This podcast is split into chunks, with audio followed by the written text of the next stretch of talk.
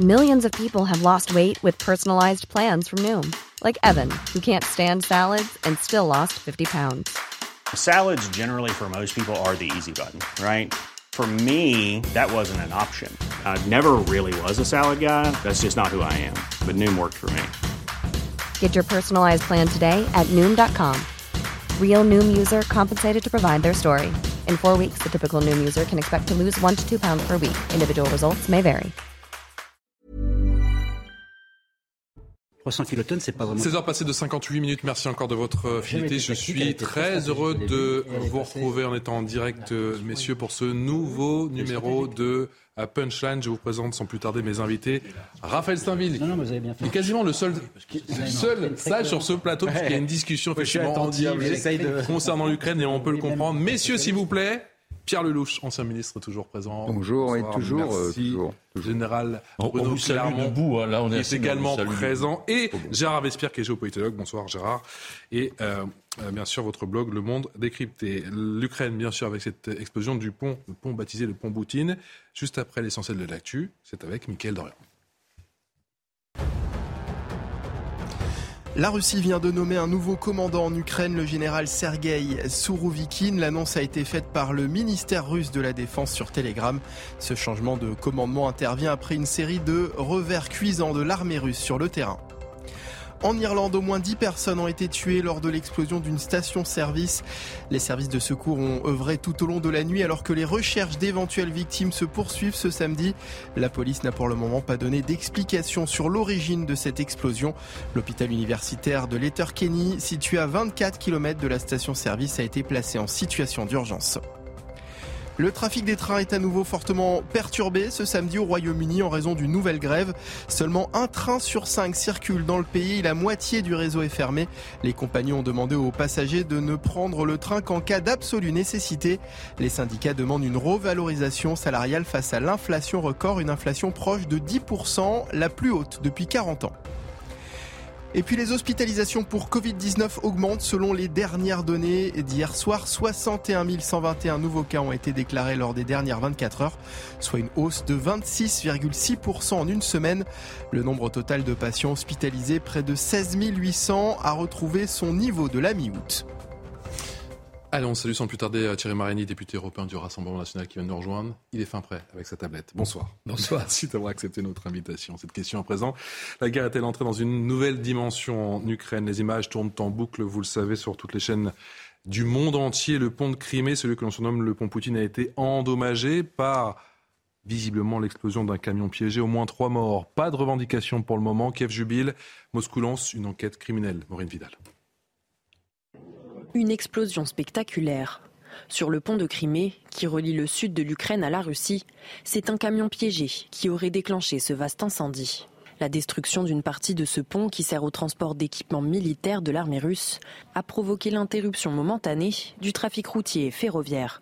Le gouverneur de Crimée a appelé au calme et a affirmé la reconstruction du pont le plus rapidement possible. Les travaux de reconstruction du pont de Crimée vont commencer immédiatement. Nous commencerons aujourd'hui, une fois que le comité d'enquête et les services de sécurité auront terminé leur travail sur le site. Du côté des Ukrainiens, la nouvelle a en revanche de quoi en réjouir certains. Je me suis réveillé en apprenant que le pont avait explosé. Personne ne sait comment c'est arrivé, mais cela n'a pas vraiment d'importance. Tout le monde l'attendait, pas seulement nous. On est contre la destruction. Toute destruction n'est pas bonne, mais c'était une artère qu'ils utilisaient pour approvisionner les unités de Crimée et du Sud. La destruction de ce pont restreint leur approvisionnement en armes et nous permet de les frapper davantage et d'avancer. Le chef de l'Assemblée de Crimée, Vladimir Konstantinov, a dénoncé un coup des vandales ukrainiens. Pour le moment, le trafic routier a réouvert avec des procédures d'inspection spéciale, pendant qu'une enquête criminelle menée par la Russie est en cours sur le pont. En général, avec euh, cette attaque, cette explosion en tout cas, est-ce que la guerre peut entrer dans une nouvelle dimension? Alors on peut dire que cette fois-ci, les, les Ukrainiens ont réussi à, à joindre l'utile à l'agréable.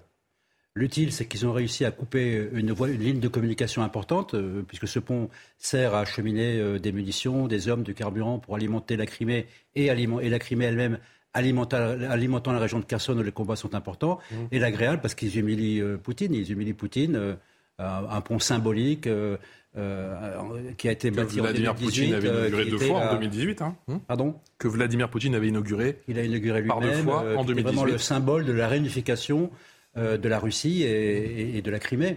Donc effectivement, sur les deux tableaux, ils, sont, ils ont réussi. Il y a un petit bémol malgré tout, c'est que ce pont n'a pas été euh, coupé en réalité. Il n'y a pas de pile du pont, le pont ne s'est pas effondré. Il y avait quatre voies sur le pont routier. La circulation a repris même. hein, Il y avait quatre voies routières sur le pont. Il y a deux voies qui ont, qui ont été effectivement endommagées, mais il y a deux voies qui sont intactes.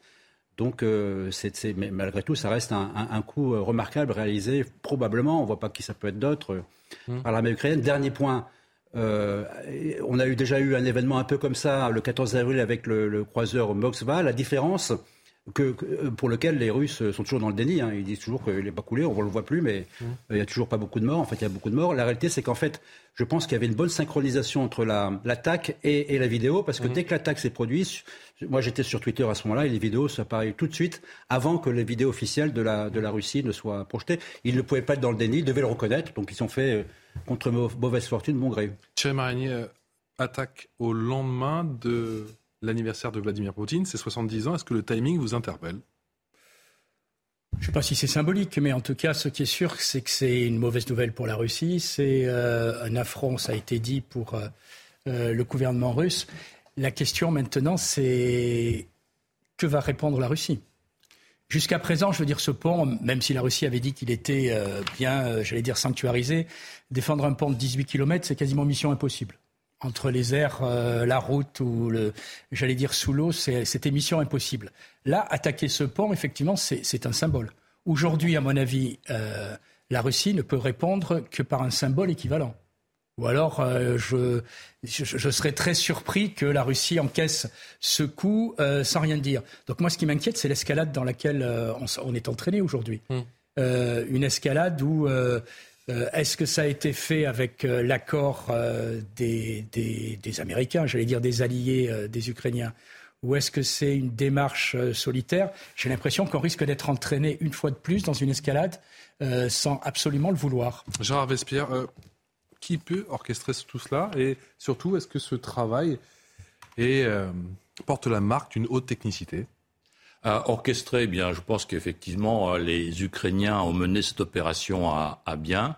Euh, maintenant, euh, comment l'ont-ils réalisé Je ne suis pas du tout dans la ligne de l'explosion d'un camion, parce que l'explosion d'un camion en surface ne permet pas, à ma connaissance, de faire écrouler le tablier d'un pont, parce que le tablier s'est écroulé. Donc, on, voit bien sur les premières images au moment de l'explosion qu'il y a des flammes qui viennent du dessous.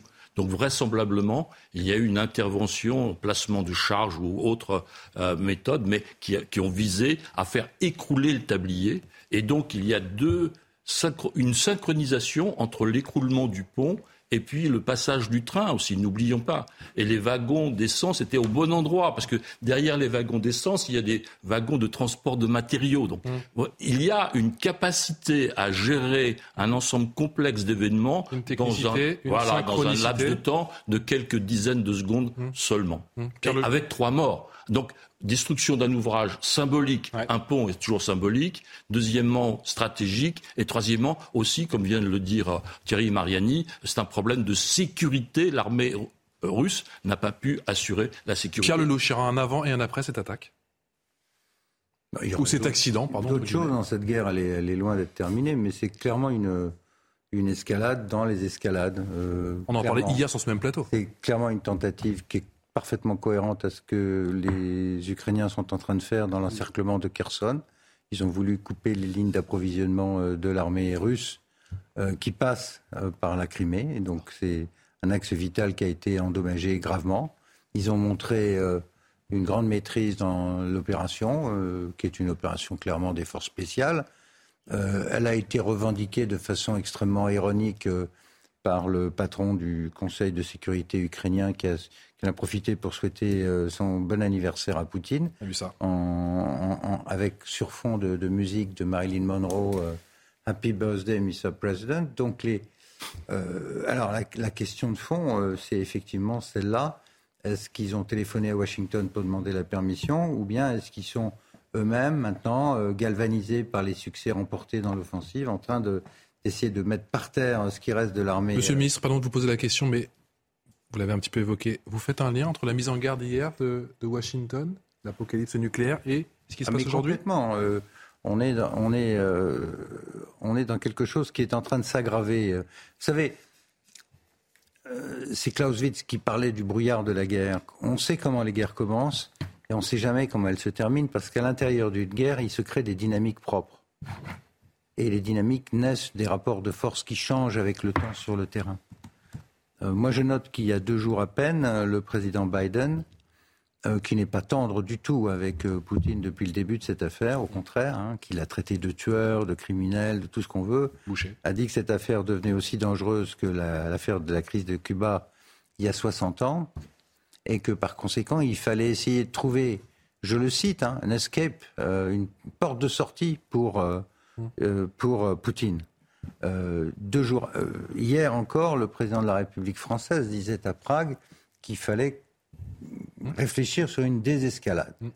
Euh, tout ça, au lendemain de tout ça, bah, qu'est-ce qu'on voit? On voit que le commandement ukrainien fait péter le, pont symbolique du lien entre la Crimée et la Russie, un pont inauguré par Poutine lui-même à bord d'un camion il y a quatre ans, comme un grand succès de la technologie russe. C'est un pont qui, militairement, est, vital pour euh, la défense de Kherson, qui est assiégée par les Ukrainiens. Donc, c'est un barreau de l'escalade qui vient d'être franchi. Avec ou pas euh, l'autorisation des Américains, c'est la vraie question. Qu'est-ce que vont faire les Russes après? C'est une autre question. Mais euh, tout ça est de plus en plus inquiétant parce qu'on se trouve dans, dans, un, dans un processus où clairement, personne n'est en contrôle de l'escalade. Quand vous avez maintenant un gouvernement ukrainien, c'est ça qui m'a beaucoup frappé euh, ces derniers temps, c'est que les buts de guerre ont une nouvelle fois changé. On entend maintenant Zelensky dire qu'il ne parlera pas avec, il négociera pas avec Poutine. Mmh, mmh, mmh. Autrement dit, euh, ce qu'on attend, c'est que la défaite de l'armée russe entraîne un changement de régime à Moscou. On en parlera tout à l'heure. C'est dit ouvertement par un certain nombre de responsables baltes et polonais. Euh, au même moment où d'ailleurs les Polonais réclament des bombes atomiques américaines à bord d'avions polonais. Je veux dire, euh, on est dans une spirale mm. euh, qui, de mon point de vue, en tant que Français, dans un pays qui a lui-même l'arme nucléaire, ne laisse pas d'inquiéter. Thierry Mariani, je vous fais découvrir effectivement cette réaction d'un conseiller de, de, Volodymyr Zelensky. La Crimée, le pont, c'est que le début. On hein. voit ce que dit Mikhailo Podolyak. Tout ce qui est illégal doit être détruit tout ce qui a été volé doit être retourné à l'Ukraine et l'occupation russe doit être boutée. Ce pont est une structure illégale et l'Ukraine n'a pas donné sa permission pour sa construction. Il porte préjudice à l'écologie de la péninsule et doit donc être démantelé, peu importe comment, volontairement ou non. Ce qui m'inquiète là-dedans, c'est qu'on euh, voit très bien qu'il y a désormais, devant l'abîme devant dans laquelle nous sommes, devant laquelle nous sommes, deux stratégies. Zelensky, c'est toujours plus loin. Je rajoute au niveau euh, des pays européens, puisque je suis au Parlement européen, mhm. on voit très clairement que Polonais, Lituaniens, Estoniens, euh, c'est toujours plus. Eux veulent régler des comptes historiques euh, et, des, vieilles puissances, peut-être comme la France ou d'autres, mhm. et les États-Unis qui par moments quand même réalisent la situation, qui disent où va-t-on? Voilà.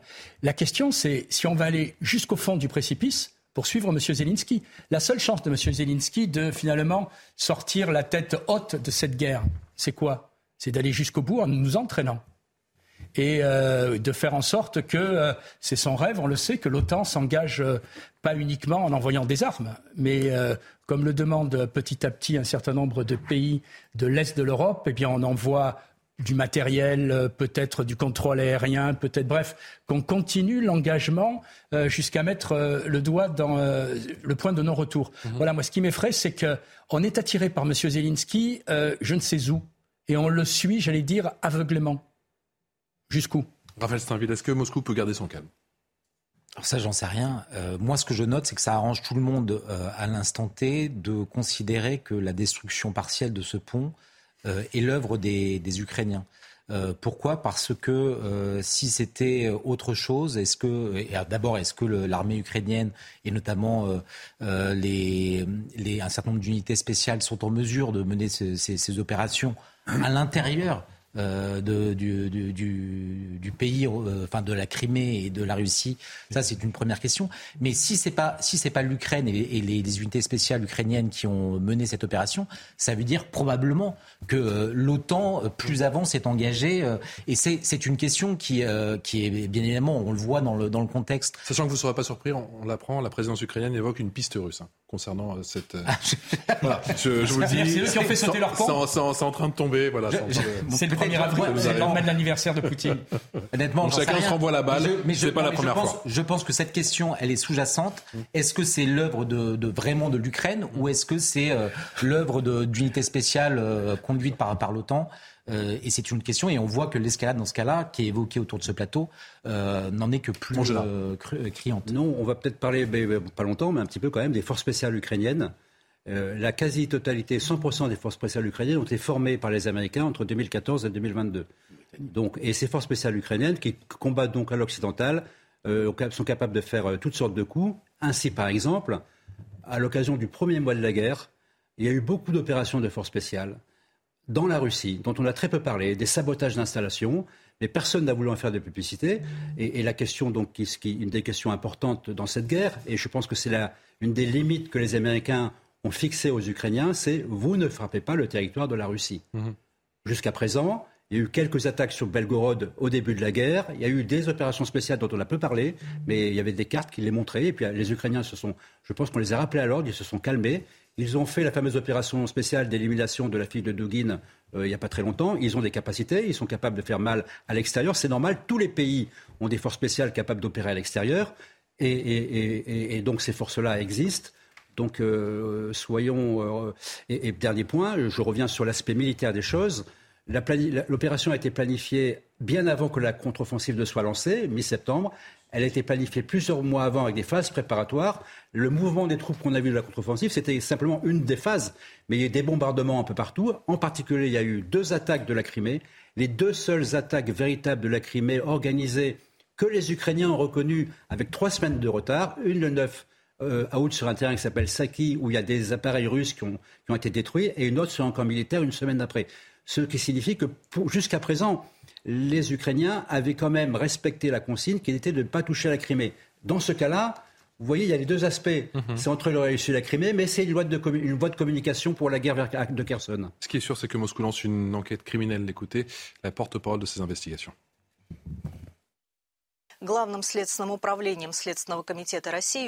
Le comité d'enquête a ouvert une enquête criminelle après un incident sur le pont de Crimée. Selon les informations préliminaires, un camion a explosé sur la partie routière du pont de Crimée, du côté de la péninsule de Taman, dans la matinée d'aujourd'hui, ce qui a entraîné l'incendie de sept citernes ferroviaires qui allaient vers la péninsule de Crimée. En conséquence, deux voies se sont partiellement effondrées. Gérard Vespierre, quel, euh, quel rôle pour ces forces spéciales ukrainiennes?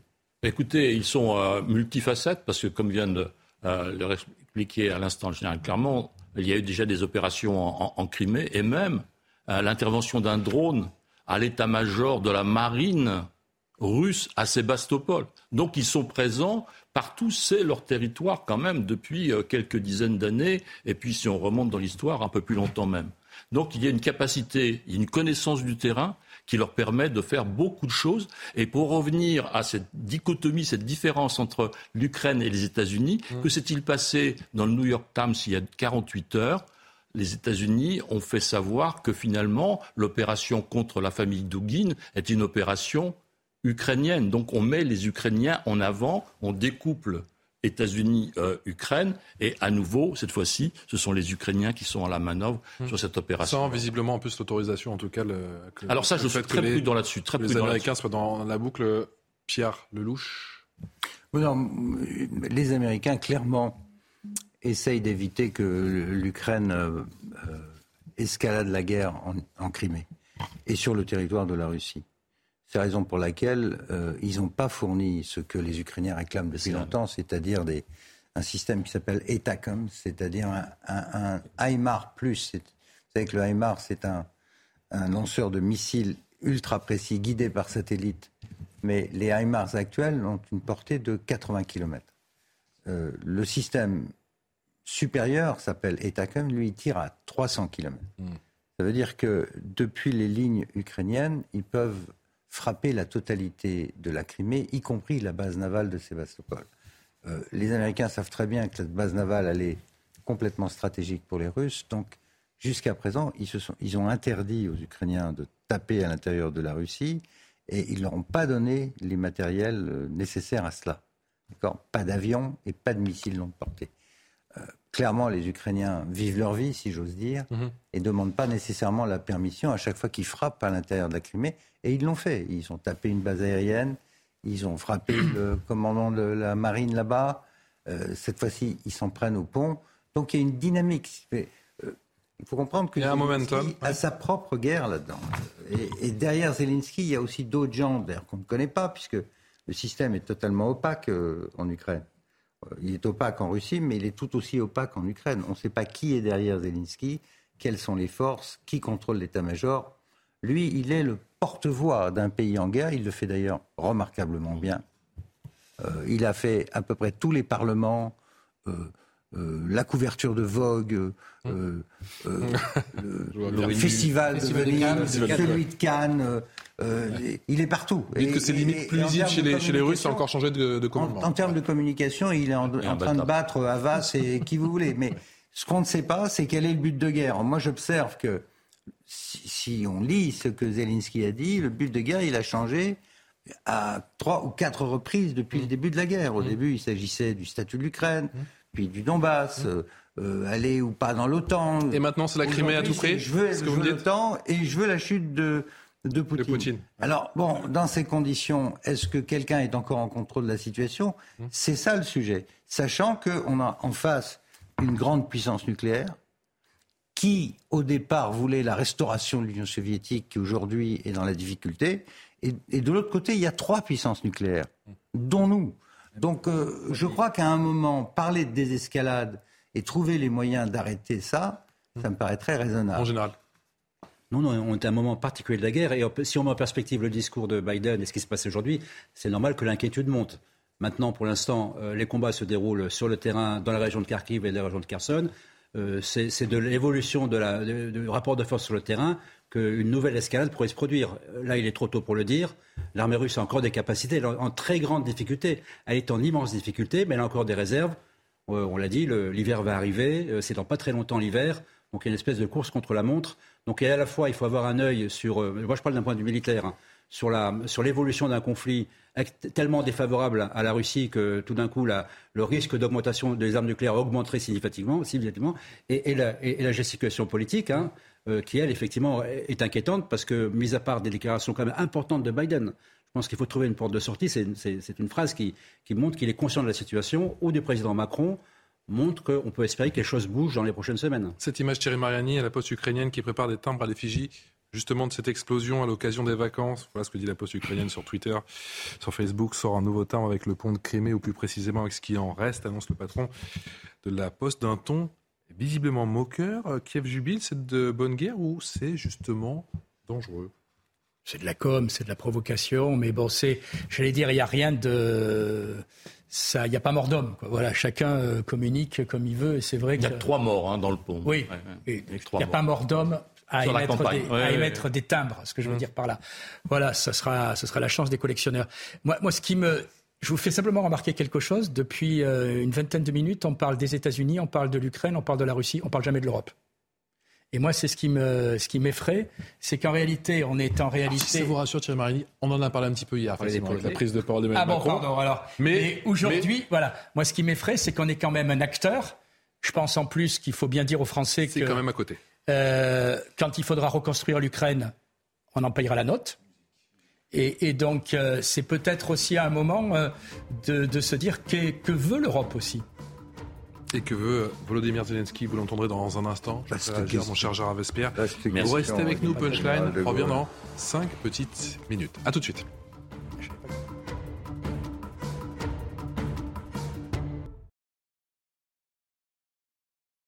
Steinville, rédacteur en chef chez Valeurs Actuelles, Pierre Lelouch, ancien ministre général, Bruno Clermont, consultant défense, Thierry Marini, des réputés européens du Rassemblement national. On continue à parler de cette euh, séquence, cette explosion sur Gérard Vespierre, je oublié Géopolitologue, Gérard Vespierre, bien évidemment.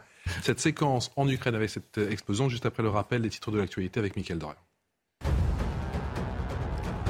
L'État va aider les ménages qui se chauffent au fioul. Il s'agit d'une aide comprise entre 100 et 200 euros en fonction des revenus pour les personnes qui n'ont pas pu bénéficier du bouclier mis en place pour les autres sources d'énergie. Le chèque fuel pourra être demandé à partir du 8 novembre sur le site chèqueénergie.fr, a précisé le gouvernement ce samedi. En Allemagne, un sabotage a paralysé le trafic ferroviaire ce matin. Durant près de trois heures, l'ensemble des liaisons à grande vitesse et régionales ainsi que les transports de marchandises du nord du pays ont été interrompus. Le ministre des Transports a confirmé que des câbles indispensables à l'exploitation avaient été volontairement et intentionnellement sectionnés. La police fédérale a été chargée de l'enquête. Et puis Kylian Mbappé sera le joueur de foot le mieux payé de la planète cette saison. C'est ce que révèle le classement annuel de Forbes. Le magazine prend en compte ses revenus du club ainsi que ses contrats publicitaires, un montant qui devrait atteindre cette année les 131 millions d'euros. Allez, on vous remet bien sûr assurément l'image de la journée en, Ukraine sur ce pont de Crimée. Ce pont à Poutine, hein, le bébé bien sûr du tsar inauguré par deux fois, c'était en 2018 et cette euh, explosion, enquête criminelle lancée par le Kremlin ce matin. On va écouter Volodymyr Zelensky, c'était il y a tout juste deux mois, concernant justement cette situation en Crimée. Écoutez. Cette guerre russe contre l'Ukraine et contre toute l'Europe libre a commencé avec la Crimée et devrait se terminer avec la Crimée par sa libération.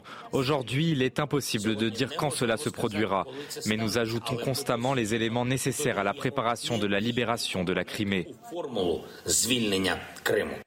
Gérard Vespierre, ces déclarations de Volodymyr Zelensky datent du mois d'août. Est-ce qu'elle prend un peu plus corps aujourd'hui? Alors pour faire écho à ce qui a été dit tout à l'heure, je pense que les buts de guerre n'ont pas changé. Les buts de guerre, c'est de repousser effectivement l'armée russe euh, vers la Russie et donc de libérer l'ensemble du territoire, y compris euh, la Crimée. Mais bon, là, on a une capacité de dialogue euh, et de dialectique. par contre, les buts, les objectifs diplomatiques et politiques, oui, ont été à géométrie variable. Dans un premier temps, on a parlé, on a évoqué une, une Ukraine neutralisée. Et puis après, on a vu une Ukraine demandant son adhésion à l'Union européenne, une, Ukraine demandant son adhésion à l'OTAN. Donc, sur les buts politico-diplomatiques, il y a flexibilité. Sur les buts militaires, depuis le début, on demande aux Russes de rentrer chez eux. Euh, les buts de guerre ont changé ou pas? Thierry Mariani. Bah, visiblement, désormais, M. Zelensky refuse de négocier, sauf si euh, Poutine est renversé. Voilà, c'est ça. Il a dit très clairement, son dernière intervention, si on a bien entendu la même, en disant qu'il était prêt à négocier quand il n'y aurait plus euh, Poutine. Donc on voit que ça devient presque une affaire personnelle entre les deux. Et puis d'autre part, euh, on voit qu'on a une, une sorte d'escalade. Aujourd'hui, dire que la Crimée doit redevenir dans le giron ukrainien, pour les Russes, c'est à un avis totalement inenvisageable. Pierre Lelouch. Bon, euh, euh, au départ, il s'agissait du statut de l'Ukraine, euh, neutralité ou pas neutralité, mmh. et du statut du Donbass. Il y avait des accords de Minsk qui devaient prévoir des évolutions institutionnelles à l'intérieur de l'Ukraine. Depuis, depuis, on a complètement changé d'échelle. cette guerre, elle est devenue civilisationnelle des deux côtés. Poutine parle d'une guerre contre l'Occident tout entier. Mmh qui est à la fois décadent mais décidé à tuer la Russie. Donc c'est une guerre existentielle pour la survie de la Russie, dit-il. Et du côté occidental, on parle, il suffit d'écouter euh, Biden, euh, Madame van der Leyen, euh, les Polonais, les Baltes et les autres, il s'agit d'en finir, comme l'a dit le ministre de la Défense russe, avec la capacité de la Russie de faire du mal à ses voisins. Et là-dessus, il y a plusieurs idées. Euh, Lech Walesa, par exemple, en Pologne, lui, propose de couper en rondelles la Russie. Euh, euh, un certain nombre de gens disent que le moment est venu d'en finir avec le virus de l'impérialisme qui rend malade la Russie. Donc on va la guérir de son virus. Et pour ça, il faut renverser Poutine et changer le régime. Donc le but de guerre, c'est d'en finir avec cette Russie-là d'un côté, au nom de la lutte pour la démocratie et la paix en Europe, de l'autre, il s'agit de prendre la tête du monde entier contre l'impérialisme américain et occidental et d'en finir avec la domination américaine. Donc on est dans cette rhétorique-là. Et dans ce monde-là où on, menace Poutine euh, de le renverser et de le traîner devant un tribunal militaire, on le traite de criminel. À partir du moment où vous traitez quelqu'un de criminel de guerre, ce qu'il est peut-être, même pas le sujet, mm-hmm. mais quand vous, quand vous êtes dans une relation de compétition politique comme cette guerre, et que l'adversaire est un criminel, il n'y a donc aucune négociation possible. Et c'est ça qui est inquiétant, c'est qu'on est dans une escalade des imprécations depuis un certain nombre de semaines qui a changé la nature de ce conflit. Ce conflit est devenu global. Il a, il a un impact géopolitique majeur, énergétique, économique. Euh, il concerne d'autres théâtres d'opération, jusqu'à Taïwan et la Chine. Euh, c'est ça le sujet. Et oh, trouver le chemin de la désescalade et résoudre les problèmes qui sont posés, à savoir le statut de ces territoires, où est-ce que ces gens veulent habiter, quelles sont les garanties de sécurité de l'Ukraine, et de la Russie. Quel est le statut de cette zone Quelle relation nous, on veut avoir en tant qu'Européens avec ce voisin russe immense qui va rester là Bien sûr. C'est ça les questions qui sont posées sur la table. Mais aujourd'hui, j'entends personne parler de ça. Raphaël. Oui, alors moi j'abonde absolument dans, l'analyse de, Pierre Lelouch et dans, le fait que cette guerre aujourd'hui est devenue une guerre civilisationnelle. Je pense qu'on ne prend pas suffisamment euh, en compte dans le, dans le discours et dans les raisons qui, euh, qui étoffent euh, le, discours narratif de Vladimir Poutine, l'idée qu'il est en, guerre pour finalement préserver sa civilisation et le, une, une, grande partie du tiers-monde. C'est-à-dire que de, manière récurrente, il évoque dites-moi si je me trompe, mais le, golden, golden million, milliard. C'est-à-dire que l'idée que finalement l'Occident euh, que ce soit l'Europe et les États-Unis aujourd'hui, évoluent dans une sorte de néo-malthusianisme et euh, euh, considérer que les, ressources sur la Terre étant limitées, il fallait, pour pouvoir continuer, que la planète continue, à vivre, pouvoir mettre la main sur les ressources à la fois de la Russie, de, la Chine. Et dans le discours, dans le discours narratif de, Poutine, ça revient énormément. Donc son appel aujourd'hui, euh, c'est vraiment le tiers-monde, enfin c'est la Russie, la Chine, l'Inde et les pays du tiers-monde contre l'Occident prédateur qui voudrait spolier finalement ses ressources. Je pense que si on n'est pas capable d'entendre euh, les ressorts qui, euh, qui, qui aujourd'hui expliquent l'attitude de Poutine qui est extrêmement offensive, on passe à côté d'une partie du problème. L'heure est-elle aux dissensions du côté du Kremlin? Voici ce qu'a déclaré le renseignement américain. C'est relayé par le Washington Post. Un membre du cercle proche de Vladimir Poutine, Thierry Mariani, a directement exprimé son désaccord avec le président ces dernières semaines concernant sa gestion de la guerre en Ukraine. Réponse de Dimitri Peskov, le porte-parole du Kremlin. Oui, il y a eu un, un, désaccord sur de tels moments. Certains pensent que nous devrions agir différemment. Il y a des discussions de travail, cela fait partie du processus de travail habituel, et ce n'est en aucun cas le signe d'une division. Pourquoi ça sort maintenant? Pourquoi c'est rendu public? D'abord, je note qu'on ne connaît pas le nom de, ce responsable. On se souvient qu'au début de, enfin, juste avant l'opération, il y avait une réunion, d'ailleurs totalement médiatisée, où Narishkin, le patron du SVR, ancien président de la Douma, euh, avait exprimé son embarras. voilà, c'était mhm. le moins qu'on puisse dire. Il y a forcément des discussions euh, dans son équipe. Après, euh, de dire que Poutine va se retrouver en minorité ou renversé, je pense qu'il y a loin de la coupe aux lèvres encore. Et euh, Vous dites que ce sont des rumeurs qui ont toujours euh, existé, c'est ça? Il y a toujours eu des, clans, il y a toujours ces... En vérité, c'est hein? qu'on n'en sait absolument rien.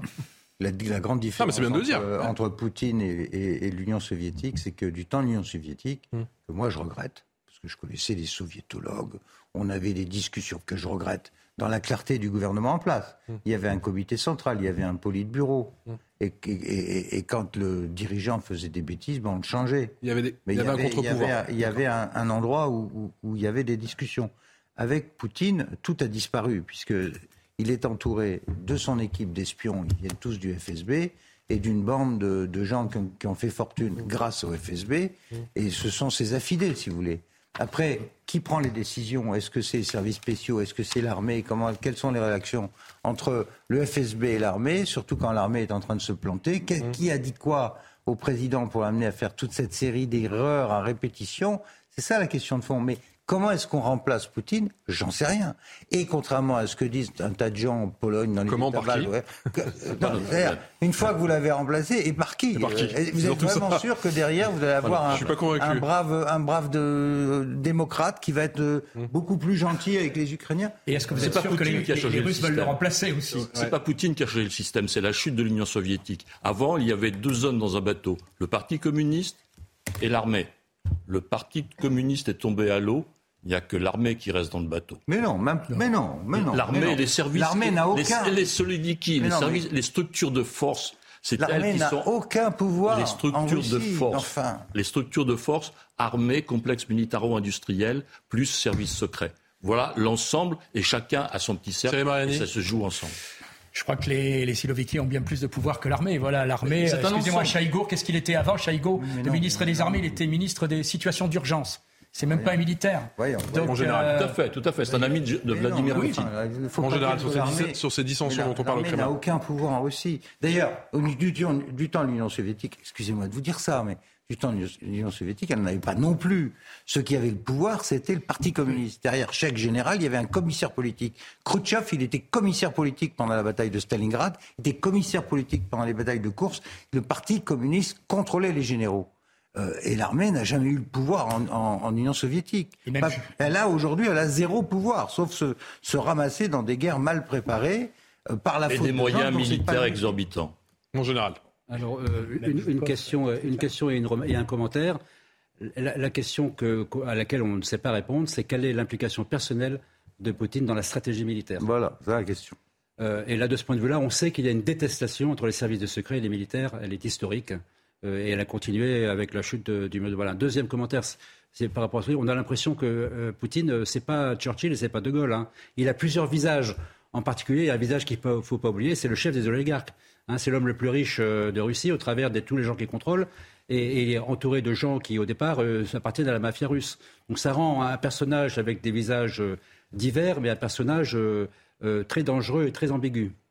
Est-ce que Thierry Mariani, il y a des coups de canif, effectivement, dans ce leadership euh, de Vladimir Poutine On a entendu, effectivement, euh, certaines personnes de- dans les forces Wagner. On a entendu, euh, encore une fois, un, un certain aussi Kadyrov, euh, qui a été depuis récompensé, peut-être, je ne sais pas, pour le. La présidente de la commission des aff- des affaires de la défense de la Douma qui s'est exprimée aussi. Est-ce qu'il se passe quelque chose en ce moment où vous me dites que. euh, J'en sais rien. Attendez, je veux dire, c'est tellement difficile à, à- à décoder. Voilà. interpréter, ouais. Moi, ce que je constate, c'est que euh, quand j'appelle euh, des amis russes au téléphone, bien sûr, ils se rendent compte de la situation.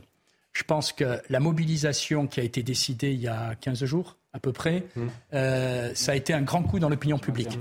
Un grand coup dans l'opinion 300 000, publique. Finir la guerre dans le pays. Voilà, parce que euh, ça prouve que euh, ça va mal. Voilà.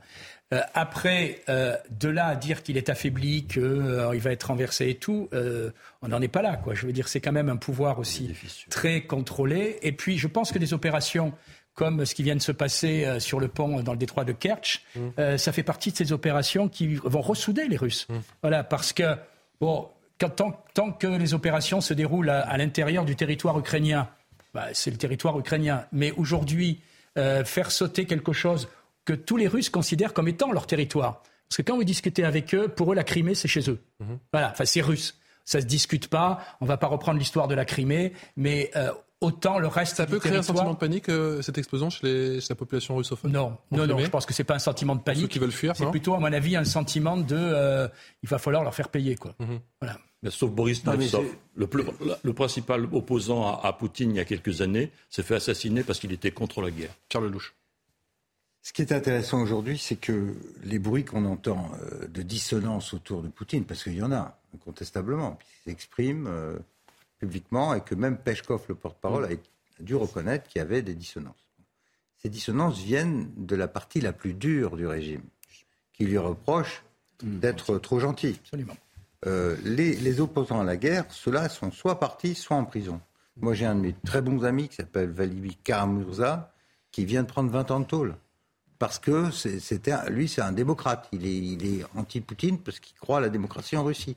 Ceux-là sont en prison ou bien sont partis. Il n'y a pas de force d'opposition démocratique en Russie. Elles ont été décapitées systématiquement avant même d'être apparues. C'est fini depuis Gaïdar. Il n'y a pas. Aujourd'hui, ceux qui, ceux qui parlent, s'expriment et critiquent Poutine sont les gens qui sont encore plus extrémistes que lui, qui feraient aucun cadeau. Et c'est des gens comme Medvedev, que moi j'ai connu comme étant un, un modéré, euh, qui passait pour un, un, gentil par rapport à Poutine quand il était lui-même président. Mhm. Medvedev, aujourd'hui, il est devenu à, droite d'Attila. Lui, il, il utiliserait, il dit qu'il faut utiliser des armes nucléaires. D'autres gens dans l'entourage de Poutine sont extrêmement remontés. Donc on, on, risque de se retrouver dans cette situation paradoxale dans une semaine ou deux, quand on commentera ça, en traitant euh, Poutine de modéré, par rapport à l'alternative qui se prépare. L'alternative qui se prépare, c'est des gens qui veulent en finir vite et à coup de bombe atomique. Il ne faut jamais oublier que l'opposition principale en Russie, c'est quoi? Le Parti communiste et le LDPR. C'est-à-dire le Parti communiste qui veut qui rêve toujours du, retour au passé.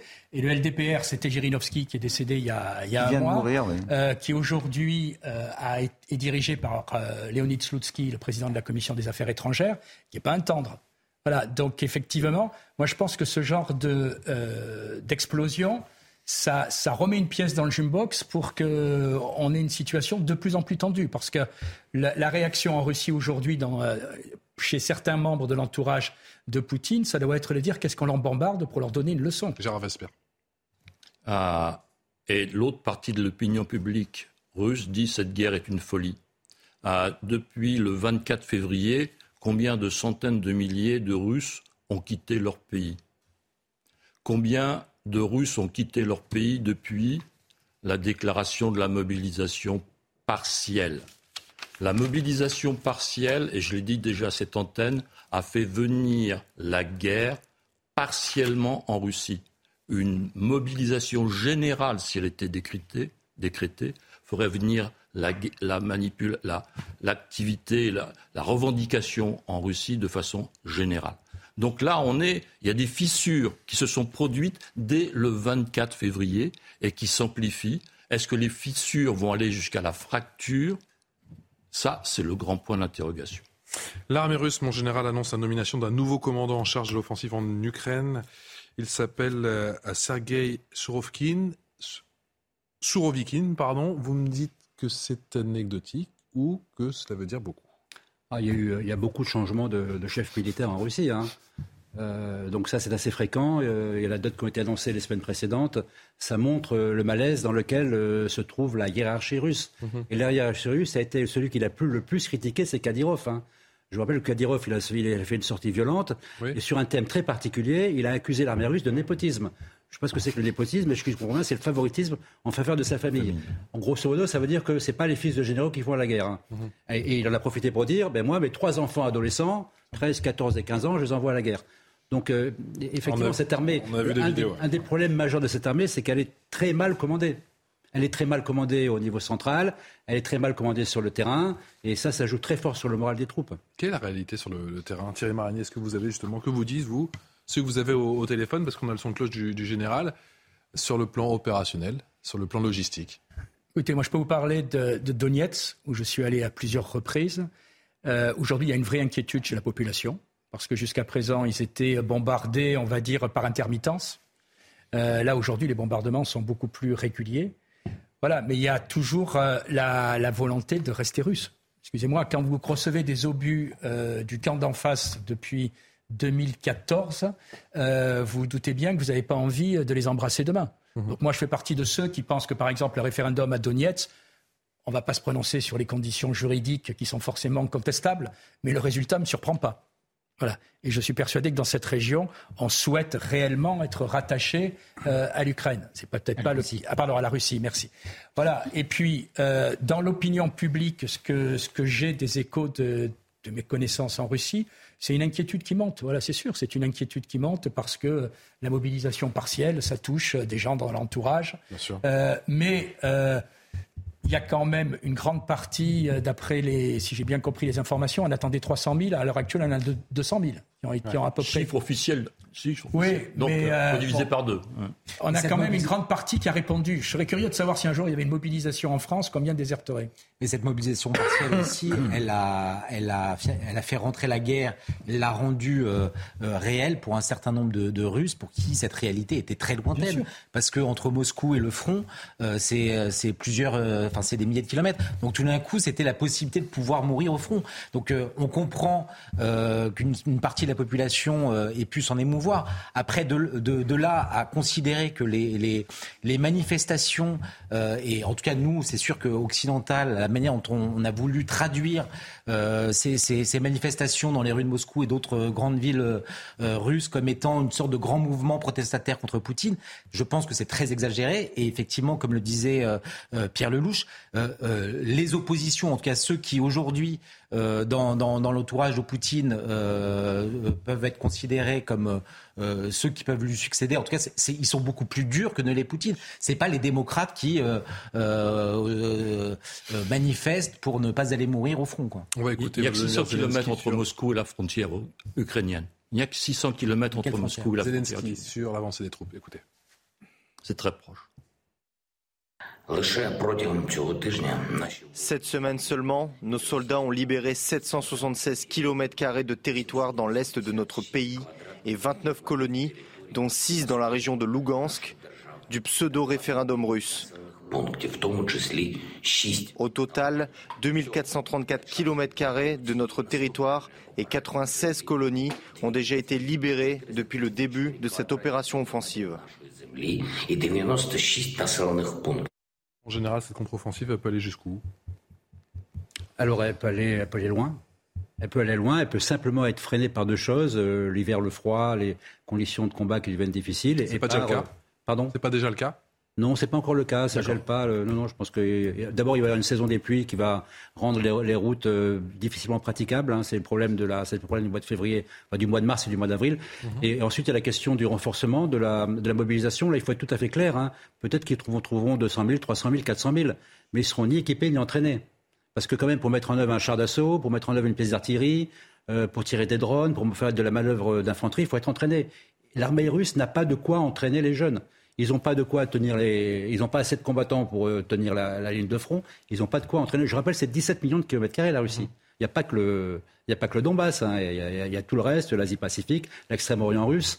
Euh, et ils ont pratiquement mis les deux tiers, les trois quarts de leurs forces déjà sur ce théâtre. Rappelons que un des problèmes majeurs, mais qui existe depuis le début de, ce conflit, c'est qu'ils n'ont pas assez d'hommes. Mmh.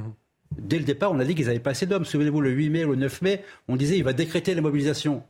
C'était déjà, on pensait qu'il n'y arriverait pas à cette époque-là.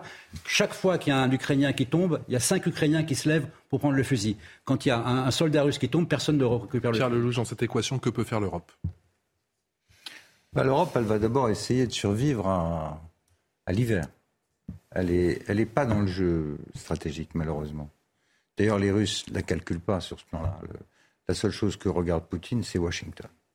S'il doit y avoir quelqu'un qui signe la fin de la récré du côté de Kiev, ce sera Washington. Et, donc le, seul joueur qui compte dans l'esprit des dirigeants russes, c'est l'Américain. L'Europe, elle joue plus de rôle sur le plan stratégique. Ça me fait de la peine de le dire, mais c'est arrêté. Donc l'Europe, elle est en mode survie sur le plan énergétique et économique. Euh, et elle est en train d'entrer dans cette euh, affaire euh, qu'elle a, elle-même souhaité, puisqu'elle elle a, pour des raisons morales, mmh parfaitement justifiables, à mon avis, stratégiquement euh, euh, plus que discutable. Elle a décidé d'entrer dans une confrontation économique avec la Russie, non pas militaire. On a donné quelques armes, mais le gros de l'aide militaire est américaine. On a décidé d'entrer dans une confrontation économique et maintenant on est en plein dedans. C'est-à-dire qu'il n'y a plus de gaz. Or, toute l'économie allemande et derrière européenne fonctionnait sur une drogue qui était le gaz russe à très bas prix, et on a volontairement arrêté le pétrole russe. Donc il n'y a plus d'énergie. À partir de là, comment est-ce qu'on fait? Et à en juger par ce qui s'est dit ces tout derniers jours à Prague, le moins qu'on puisse dire, c'est que c'est chacun pour sa peau. Malgré les injonctions du président français qui essaye de réunir tout le monde, euh, les Allemands jouent leur carte en achetant du gaz eux-mêmes, puis en essayant de protéger leurs industries en mettant un maximum d'argent pour payer les notes. 200 milliards d'euros, ce que les autres n'ont pas. Donc, ce qui va se créer, c'est une distorsion de, concurrence à l'intérieur même du marché européen entre les entreprises qui vont pouvoir payer leur note d'électricité et celles qui ne pourront pas. Et celles qui ne pourront pas, elles disparaîtront ou seront délocalisées. Donc, donc, les enjeux de cette affaire en Europe sont euh, existentiels. Et je, honnêtement, tel que c'est parti, j'ai quelques doutes sur euh, le degré de résilience de cet ensemble. Je crois que l'Europe ne se rend pas compte qu'elle est, à mon avis, en grand danger. D'abord, pas uniquement pour cet hiver et pour les factures, tu as raison, euh, mais, mais, ensuite, euh, je le répète, il y aura le coût de la reconstruction à payer, qui risque de coûter beaucoup plus cher que le Covid. Et on va expliquer aux Français ou à d'autres que après et aux, agriculteurs français absolument qu'après avoir payé euh, la guerre au niveau armement, etc., eh bien, il faut désormais payer la reconstruction. il y a un moment où les gens en auront assez. Vous allez regarder cette image. Notre envoyé spécial Arthur Mario qui est dans le Val d'Oise. Une station service sur cinq à sec. Une station sur cinq à sec. Mais c'est pas la guerre, c'est la grève. Et c'est que le début. On en parle dans un instant. Merci à, tous, merci à tous les cinq. On se retrouve dans, dans cinq petites minutes.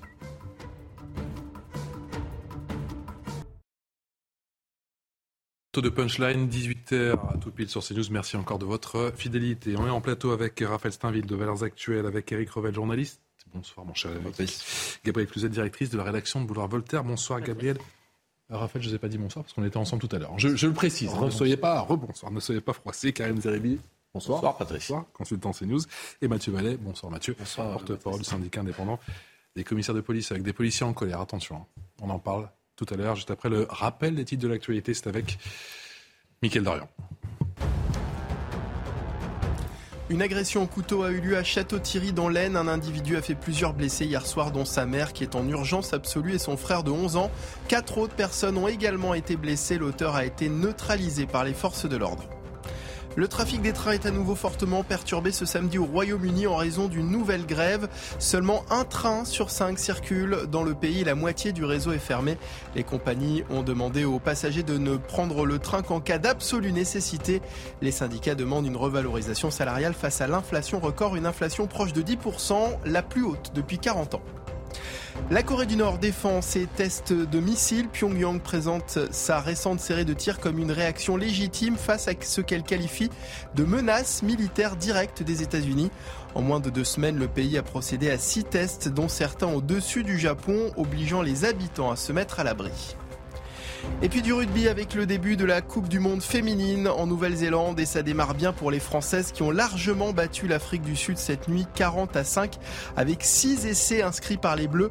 Les Bleus qui empochent grâce à ce match un point de bonus précieux. Prochaine rencontre face à l'Angleterre dans une semaine. Allez, la suite de Punchline avec cette question. La galère, jusqu'à quand concernant la crise du carburant? Pas de panique pour Emmanuel Macron, pas de pénurie, en croire un certain Olivier Véran et que c'est compliqué en tout cas en ce week-end d'octobre pour bon nombre d'automobilistes. Bonsoir Arthur Muriot, vous êtes dans le Val d'Oise pour CNews, hein, vous êtes parti à la recherche de, des rares stations-service qui sont ouvertes. C'est un peu la priorité du week-end, hein, faire son essence à tout prix avec ses tensions à la pompe et c'est un véritable casse-tête pour bon nombre d'automobilistes. Eh oui, nous sommes à Mafflier dans le Val d'Oise. La station essence euh, où nous sommes vient tout juste d'ouvrir et vous le voyez, il y a déjà une file d'attente de voitures qui commence à se euh, créer. Ici, il y a seulement du samplon 98. Il est limité à 40 euros euh, par personne. On peut faire un, plein jusqu'à 40 euros. les stations essence que nous avons croisées pour venir jusqu'ici étaient toutes fermées ou alors certaines sur l'autoroute, il fallait attendre plus de deux heures pour pouvoir accéder à ces stations. Ici, dans le Val d'Oise, le préfet du département a pris une décision, interdire euh, le remplissage de jerrycans euh, d'essence. On peut uniquement faire le plein euh, de sa voiture. Et au niveau national, on estime qu'environ 19% de stations-service manquent d'au moins un type de carburant. Arthur, est-ce que vous avez justement parlementé, vous avez pu parler un petit peu avec ces automobilistes qui attendent depuis de nombreuses minutes, qui sont très très patients? Que vous disent-ils? Alors il y en a certains qui viennent ici, c'est un peu une aubaine pour eux parce qu'elle vient tout juste de rouvrir. Il y en a certains qui ont essayé de faire la queue sur l'autoroute et qui ont entendu parfois plusieurs heures avant d'abandonner tout simplement. Ils sont euh, très en colère et ils espèrent euh, que ça rentrera dans l'ordre d'ici lundi. Pour cette station euh, essence, normalement une livraison est attendue dès le début de la semaine prochaine. Merci beaucoup Arthur Morio avec les images pour ce news signé Alexandre Distel. C'est que le début de la galère Gabriel Cluzel euh, écoutez, je ne sais pas si c'est le, début, mais de fait, je, constate que euh, on, a mis du temps à parler. Je ne sais pas si vous avez remarqué.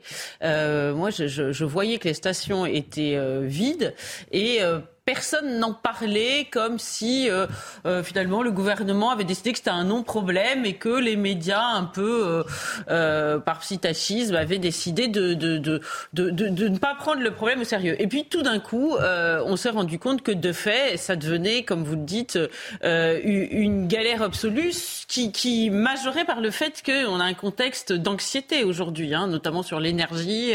Donc évidemment, ce n'est pas, ce pas le moment opportun pour ce genre de, crise. Et puis surtout, il y a là aussi le déni. C'est-à-dire qu'on nous a expliqué que, quand on a commencé à en parler, que ce n'était pas une pénurie. Non, mais c'est prendre quand même les gens un peu pour des idiots. Quand ils n'arrivent pas à obtenir euh, euh un bien de consommation ordinaire et, indispensable et essentiel et qu'il y a une file comme euh, devant les épiceries en Union soviétique dans les années 50, c'est que il y a une pénurie de fait. On peut expliquer euh, mille raisons. La pénurie existe au moins dans les, dans les stations-service. Donc tout cela a été, a été mal vécu, cette minoration a été mal vécue, euh, je pense, et, et, et, là aussi a encore euh, euh augmenté le, euh, le courroux des, des Français. Et puis c'est vrai qu'aujourd'hui, après le Covid, il y, y, a, une communication de crise qui est toujours mal vécue. C'est-à-dire qu'à chaque fois qu'Olivier Véran dit « ne vous inquiétez pas euh, en général, c'est un peu tous aux abris. il n'y a pas de pénurie. Une boutade sur les réseaux sociaux, mais qui est assez révélatrice.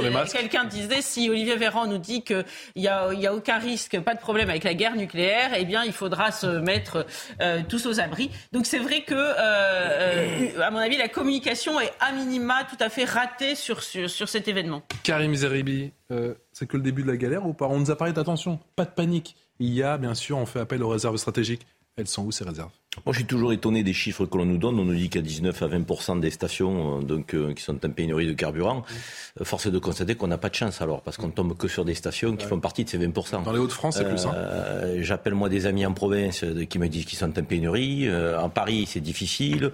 On est arrivé en taxi, le taxi est en galère. Ça veut dire que même les, les je dirais les professions de, qui sont en besoin essentiel de carburant n'ont pas été gérées et prises en considération dans ce mouvement.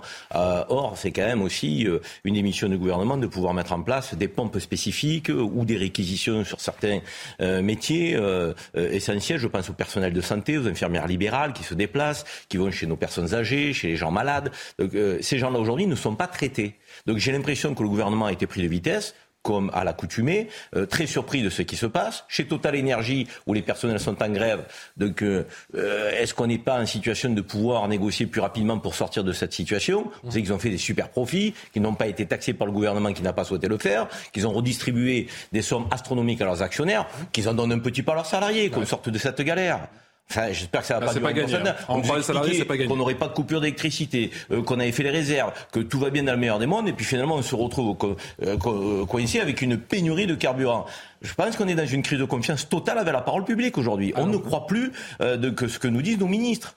On continuera à parler bien sûr de cette crise du carburant dans quelques minutes, juste après, assurément, l'image du week-end, une image qui fera date dans ce euh, conflit en, Ukraine. On va en parler avec le général Clermont qui vient de nous rejoindre. Bonsoir mon général. La guerre est-elle entrée dans une nouvelle dimension? Les images tournent en boucle sur les chaînes info du monde entier. Le pont de Crimée, celui que l'on surnomme, vous le savez, le pont Poutine, a été endommagé par l'explosion visiblement d'un camion piégé, au moins trois morts, pas de revendication pour le moment. Kiev jubile, Moscou lance une enquête criminelle, Maureen Vidal.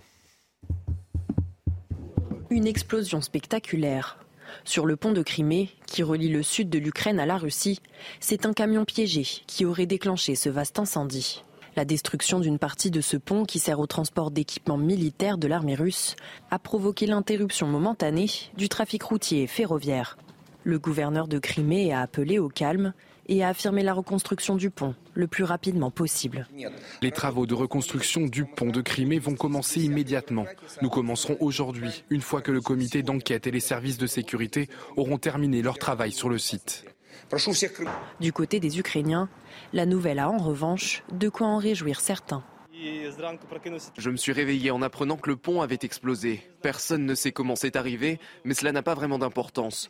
Tout le monde l'attendait, pas seulement nous. On est contre la destruction. Toute destruction n'est pas bonne. Mais c'était une artère qu'ils utilisaient pour approvisionner les unités de Crimée et du Sud. La destruction de ce pont restreint leur approvisionnement en armes et nous permet de les frapper davantage et d'avancer. Le chef de l'Assemblée de Crimée, Vladimir Konstantinov, a dénoncé un coup des vandales ukrainiens.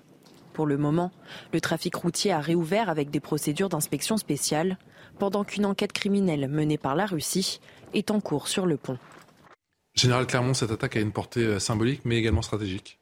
Oui, stratégique. deux éléments, un élément politique, un élément militaire. L'élément politique stratégique, c'est l'attaque de ce, de ce, symbole qui est le lien entre la Crimée conquise en 2014 et, et la Russie, euh, inaugurée par euh, Vladimir Poutine en personne, avec euh, tambour et trompette. Hum. Euh, On va remettre les images avec le camion, effectivement, le, fameux camion rouge. Donc c'est et en plus un, pont euh, que les Russes avaient déclaré sanctuarisé et étanche à toute forme d'attaque. Et d'un point de vue militaire, c'est un des axes d'approvisionnement de la Crimée, de la Russie vers la Crimée, donc de la Crimée vers la, la, zone de Kherson où se déroule le combat, qui est neutralisée. et qui donc a des conséquences, aura des conséquences sur les combats. Mais on se rend compte que finalement cette action euh, elle reste malgré tout limitée puisque les piles du pont ne sont pas touchées, le pont n'est pas coupé. Hum. Euh, la moitié du pont, euh, il n'y a qu'une partie du hum. tablier qui a été, qui a été cassée. Donc la circulation a repris. Hein. La circulation a repris. Donc ça reste malgré tout plus maintenant un, un, point de vulnérabilité que les Russes vont devoir surveiller parce qu'il est possible qu'il y ait d'autres attaques sur ce pont. Euh, et donc c'est peut-être plus la force du symbole finalement que, que l'efficacité opérationnelle qui l'emporte au final. Le symbole, il est fort, Raphaël Saint-Ville, pour ce pont qu'on surnomme le, le pont Poutine. Bien évidemment, puisque euh, pour la première fois, en tout cas de manière aussi euh, euh, manifeste, c'est vraiment un, point qui appartenait en tout cas à, la Russie, qui attaquait à l'intérieur, loin derrière les lignes. Donc c'est un coup dur, très dur, c'est un coup dur pour, pour Vladimir Poutine et, et, et ses armées, parce que c'est oui, c'est une sorte d'humiliation qui, qui est imposée à la Russie aujourd'hui. Regardez ce que dit euh, Mikhailo Podoliak, c'est euh, l'un des conseillers de Volodymyr Zelensky. Karim Zeribi, la Crimée, le pont, c'est que le début. Tout ce qui est illégal doit être détruit. Tout ce qui a été volé doit être retourné à l'Ukraine et l'occupation russe doit être boutée. En termes de désescalade, j'ai le sentiment que c'est pas gagné. Non, mais c'est clair. Mais c'est une image d'offensive euh, donc de l'Ukraine, toujours encore ces derniers jours.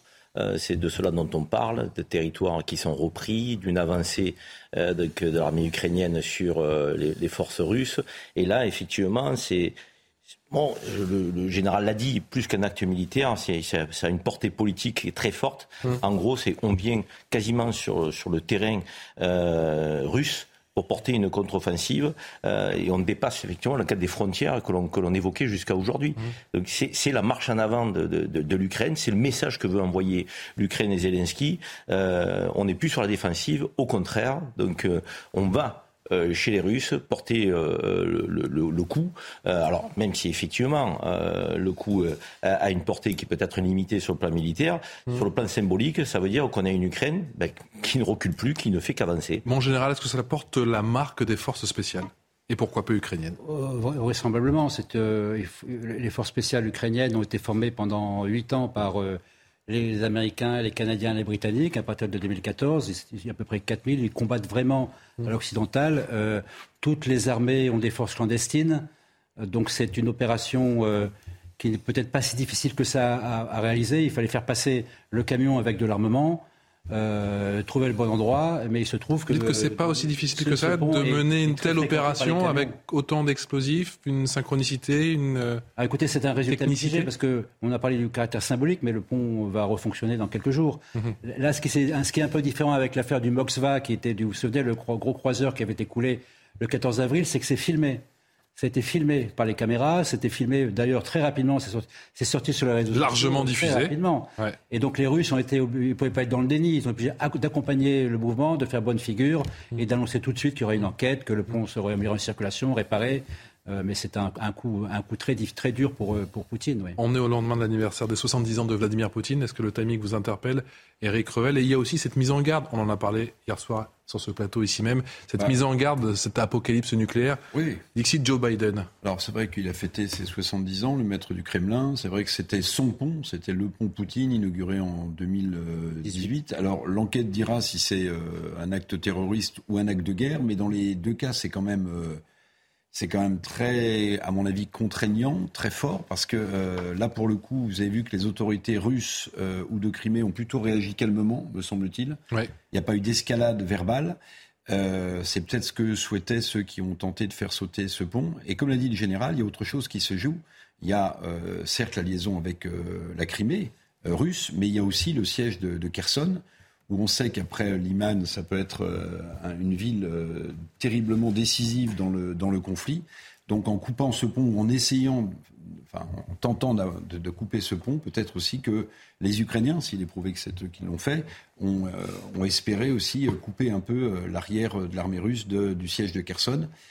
Mais voilà, c'est quand même une escalade supplémentaire. C'est quand même une escalade supplémentaire. Et souvent, quand on écoute le général, il explique que euh, la doctrine russe veut que tant qu'on ne touche pas au sol russe, euh, on n'envoie pas une arme tactique euh, nucléaire. Mais là, d'une certaine manière, le sol russe, si on part du principe que la Crimée est annexée. russe a été annexée, eh bien là, tout de même, là, il y a une attaque directe sur le sol, par le biais d'un pont. sur le sol russe et l'escalade n'est pas totalement écartée. En général. C'est vrai qu'il existe encore un, certain nombre de lignes rouges non dites, non écrites, et dans ces lignes rouges, il y a le fait que les Ukrainiens ne sont pas autorisés à aller taper le territoire de la Russie. Mhm. Ils l'ont fait un petit peu à Belgorod au début de la guerre. Il y a eu des actions euh, de clandestines menées en, Russie, dans la région de Moscou, dont on a très peu parlé. La, fille de Dugin, les Américains ont annoncé, parce que c'est eux qui l'ont annoncé, qu'elle aurait très été... proche de Poutine. Euh, pardon Oui, qui est, pardon, qui est proche, de Poutine. un, idéologue proche de Poutine euh, qui était visé. En fait, sa fille qui a été tuée. C'était une opération montée par les services secrets ukrainiens.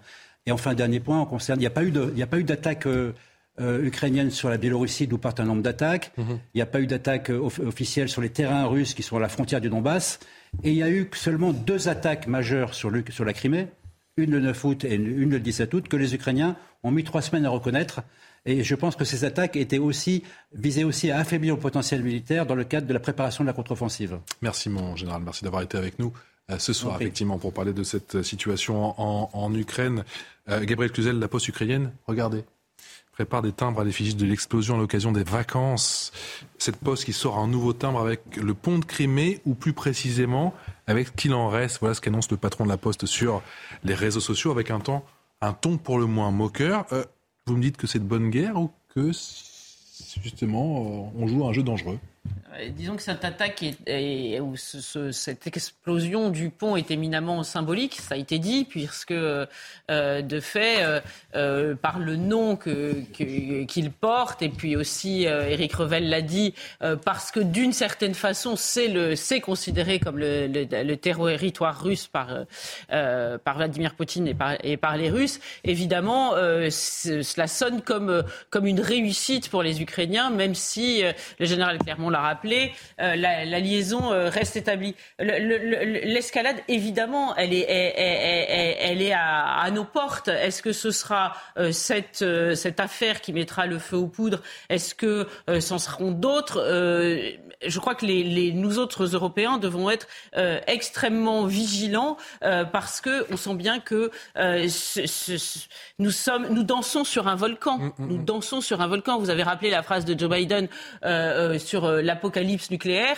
Euh, en l'occurrence, il en parlait avec une forme de détachement, peut-être parce que les États-Unis ne sont pas les premiers concernés par cette apocalypse nucléaire. Nous autres Européens sommes concernés par cette apocalypse nucléaire potentielle. Donc c'est pourquoi je crois que nous, nous devons euh, euh, considérer tous ces événements avec la plus grande gravité. Cette question en France à présent, que se passe-t-il dans les rangs de la police judiciaire? Éric Arella, directeur de la PJ de Marseille, donc été démis de ses fonctions? On l'a appris hier soir. Voici, euh, on va le voir, hein, les applaudissements hein, qui ont accompagné le départ de celui qui était en poste depuis Mathieu Vallet, depuis 2015. Le malaise est profond. On voit ça avec ce récit signé Cédia Judas.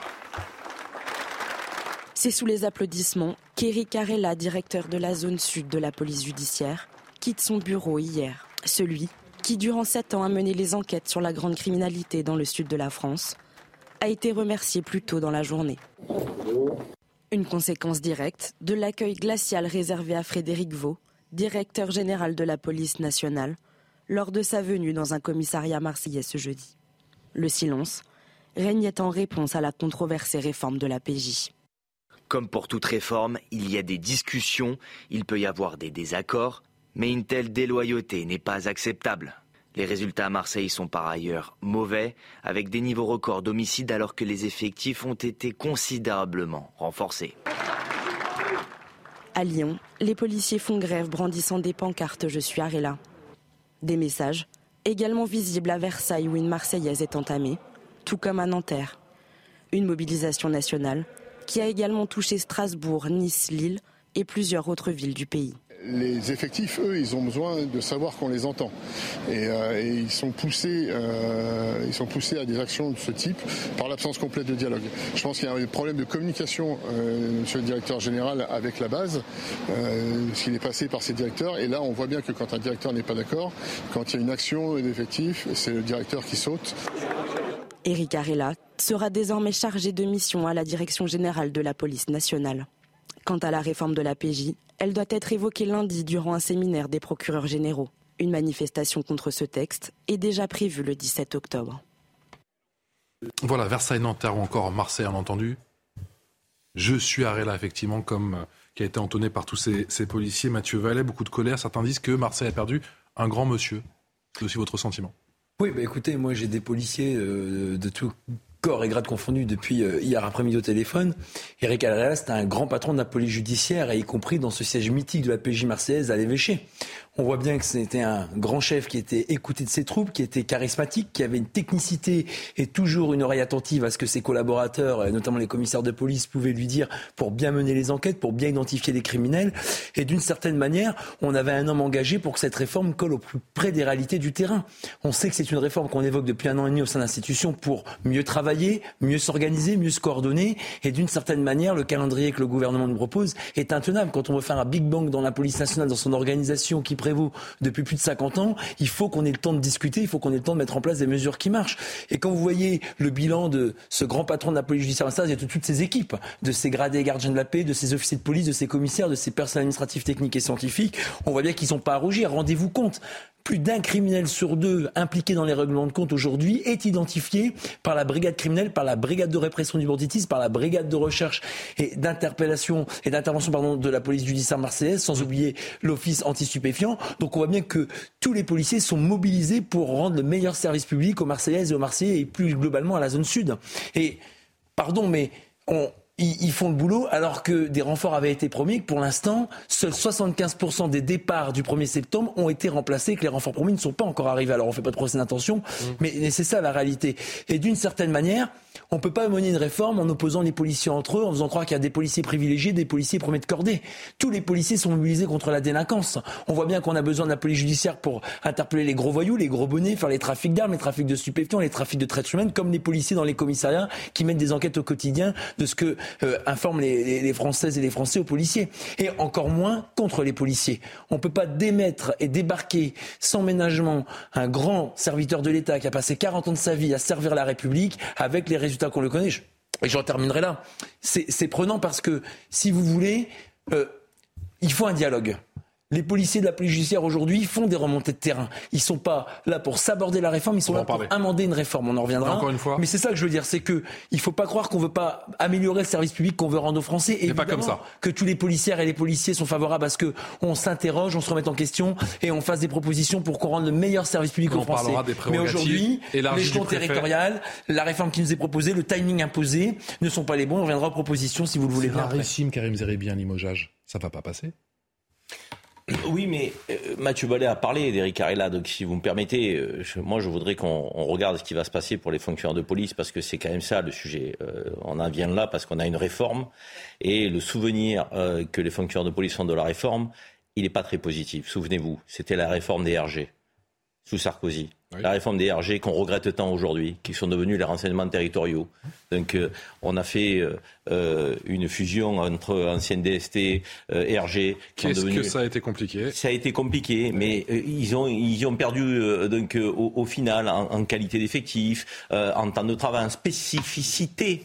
Or, nous avons besoin d'une police de sécurité publique, nous avons aussi besoin d'une police spécialisée, une police qui est composé aussi de corps d'élite. Donc il faut l'entendre. Et aujourd'hui, moi, ce que je regrette dans ce que fait le ministre de l'Intérieur et le gouvernement plus globalement, c'est que le parent pauvre, c'est la sécurité publique. Plutôt que d'aller démanteler des services spécialisés, il faut les renforcer et il faut renforcer la sécurité publique, qui est le gros des effectifs, qui lutte contre l'insécurité de la vie quotidienne. Donc cela, on n'en parle jamais. Donc quand vous dites à la PJ, on va vous fondre euh, donc à l'échelle du département sous un directeur départemental de la police des DPN, alors qu'ils avaient une entité spécifique et qui avait la DDSP, la direction du département de la sécurité publique de l'autre côté, ils vous disent mais attendez, vous voulez faire quoi?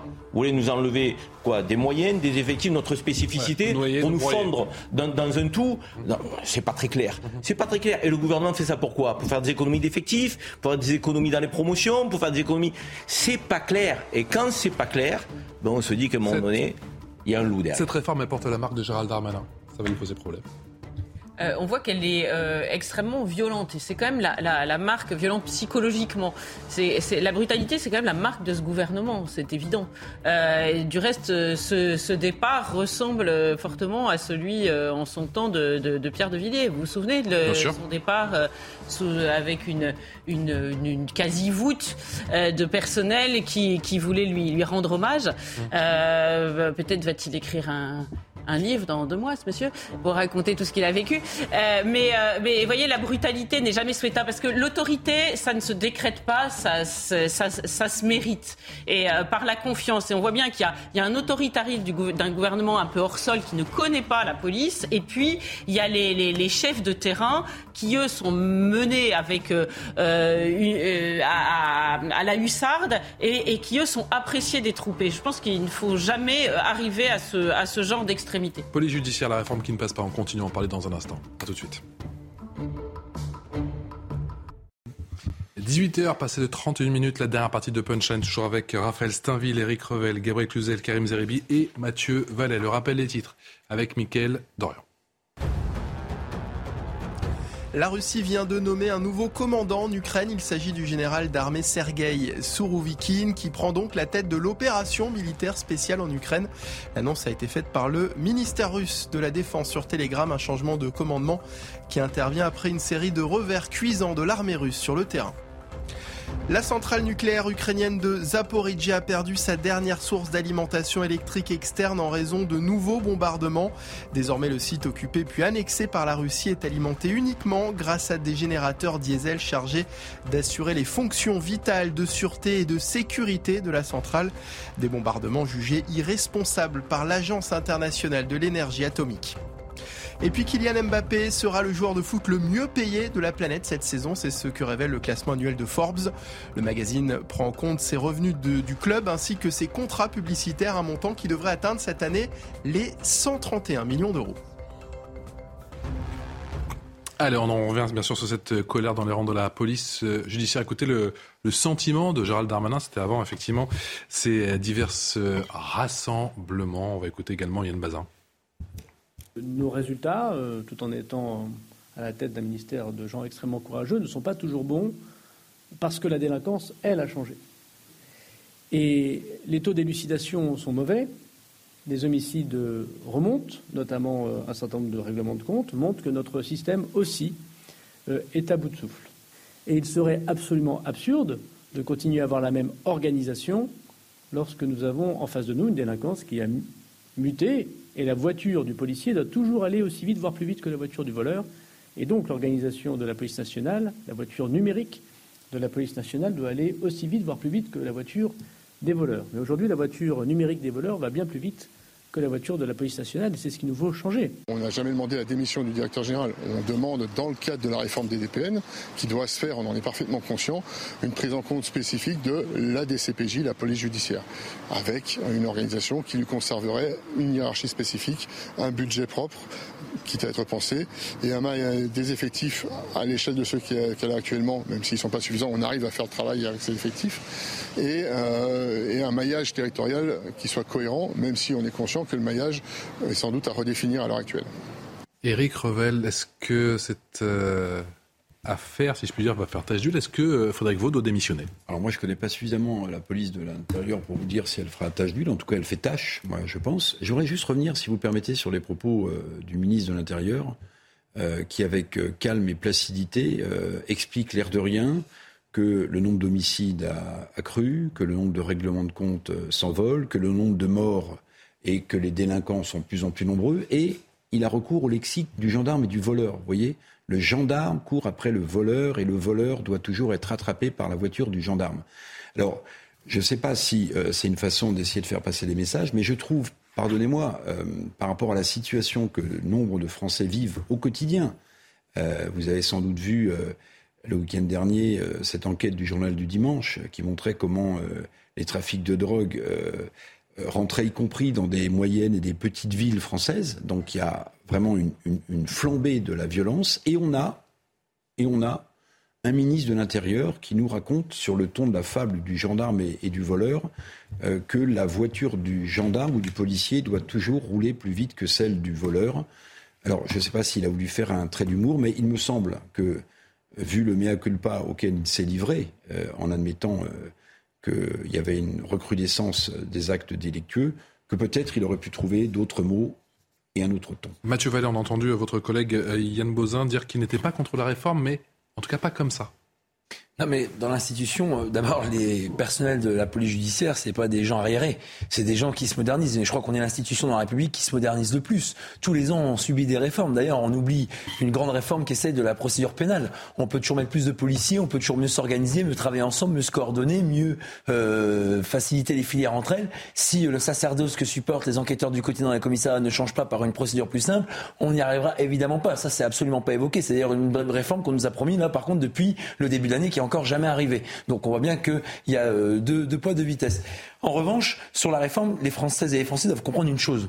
Aujourd'hui, on a trois grosses filières principales. J'enlève les CRS et le renseignement. On a trois grosses filières qui travaillent au profit des Françaises et des Français sur euh, la délinquance du quotidien. On a ceux qui luttent contre l'immigration irrégulière, c'est la police aux frontières. On a ceux qui font en gros les grandes enquêtes, les gros voyous, les gros bonnets pour prendre un champ lexical simplifié que sont la police judiciaire. Et puis on a ces enquêteurs, ces policiers que vous connaissez tous que trop bien, qui sont dans les voitures de police, qui sont dans les commissariats, qui recueillent vos mains courantes, vos plaintes, qui interviennent quand vous faites le 17 police secours. Et tout ce grand monde, le ministère veut qu'ils travaillent mieux ensemble, qu'il n'y ait plus des, il ait plus des tuyaux d'orgue, mais des mmh. filières. Mmh. Et d'une certaine manière, d'abord, l'échelon territorial choisi, car disait, n'est pas le bon.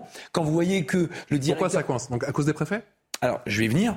Le directeur départemental de la police nationale aura une autorité sur tous les services que je viens de vous évoquer, sauf le renseignement et les CRS qui, eux, ont une spécificité, que ce soit par l'emploi national ou par la thématique sensible. En fait, vous avez un échelon départemental qui, d'abord, est pas bon. Vous voyez bien que, par exemple, prend que Marseille, quand vous avez des euh, criminels qui font des règlements de compte à la cité de la Castellane dans euh, le 16e arrondissement, lorsqu'ils s'enfuient, ils peuvent aller dans le Var, ils peuvent aller dans l'Hérault, ils peuvent aller dans le Vaucluse. Donc, on voit bien que l'échelon départemental n'est pas adapté. Ensuite, sur les affaires financières, par exemple, on peut légitimement se demander si le préfet, qui est un interlocuteur, interlocuteur privilégié des élus, mmh. euh, n'aura pas des fois des pressions pour qu'il y ait communication sur des dossiers que gère la police euh, judiciaire, notamment euh, le volet économique et, financier. Et puis cette indépendance, vous prenez par exemple, c'est bien légitime, le décès d'Éric Masson il y a un an et demi, qui a été mené par l'antenne de police judiciaire d'Avignon avec le renfort des brigades de recherche et d'intervention de Marseille et de Montpellier.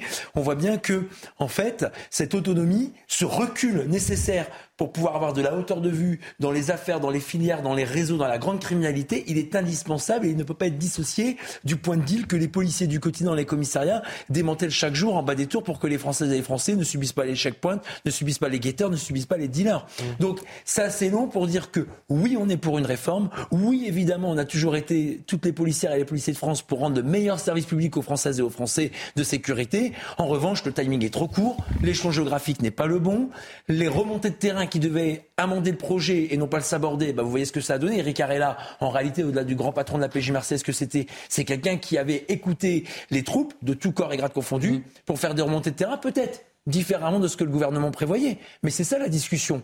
Et d'une certaine manière, et j'en finirai là, si on veut sortir par le haut de cette crise qui malheureusement s'enfonce avec des décisions fracassantes comme celles qu'on a pu connaître euh, hier au sein de la police marseillaise. Il faut que le dialogue soit la mère de toute la réforme. Il faut qu'on écoute les syndicats. On a quand même cette force, Patrice Boisfer, de représenter plus de 86% des policiers des Français qui sont syndiqués on a quand même la force d'être élus par nos pairs. On a des élections professionnelles du 1er au 8 décembre. On voit bien qu'on a cette représentation. Et vous avez le sentiment que vous pouvez dialoguer non mais on peut dialoguer, on fait des propositions depuis longtemps, mais il faut par contre qu'on ait plus de temps, il faut qu'on fasse un moratoire pour qu'on puisse écouter les remontées du terrain, pour qu'on puisse dissiper les inquiétudes qui ne sont pas répondues par la réforme, et d'une certaine manière, il faut qu'on écoute à la fois les syndicats qui ont la légitimité de leur père par leur élection, et aussi ces policiers de terrain de tout corps et grade confondus qui veulent faire cette réforme pour qu'elle soit concrète, aux réalités du terrain améliorées et non pas au détriment de services qui fonctionnent bien aujourd'hui. Oui, alors je trouve que cet exemple de la voiture, il est, il est très signifiant parce que euh, c'est l'un des, points de crispation, notamment de, de la PJ aujourd'hui. C'est-à-dire que euh, euh, dans, la, dans la réforme, l'emploi, la, nouvelle doctrine d'emploi des, forces de l'ordre voudrait que la PJ, avec les différentes forces, puisse être mobilisée sur des, des, opérations ponctuelles pour diminuer la, cette délinquance au quotidien. Mais une voiture banalisée qui est utilisée justement de manière discrète pour surveiller des, des, des caïds, remonter des, euh, des, euh, des, trafics, dès lors qu'elle intervient sur euh, une mission ponctuelle à côté d'autres collègues, c'est une voiture qui est grillée. Donc on voit que dans l'emploi de, de, de, des matériels à disposition, ça, risque de se retourner contre le, le, travail de la police judiciaire. Donc en fait, ce qu'il ce qu'il faut bien comprendre, c'est que finalement, c'est exactement comme les journalistes, de même qu'il y a des reporters de guerre et des critiques littéraires, ils sont tous, ils sont tous journalistes, mais ils font pas tout à fait le même métier. Et à vouloir tout confondre et, euh, et, euh, et les, les, emmener sur les mêmes opérations, mhm. on risque d'avoir euh, des résultats qui, qui sont contre-productifs pour, pour Karim Gabriel, je vous montre cette image. Regardez cette image encore une fois. Je rigole, mais je vous assure que c'est nerveux. Cette image de queue, une queue à n'en plus finir effectivement, ça se trouve, je crois, à Lille-Aldan, dans, le Val d'Oise. On va rejoindre à notre, notre envoyé spécial, hein, qui est un peu en mission aujourd'hui, hein, mission, mission essence. Et c'est très, très, très compliqué. Arthur Muriot.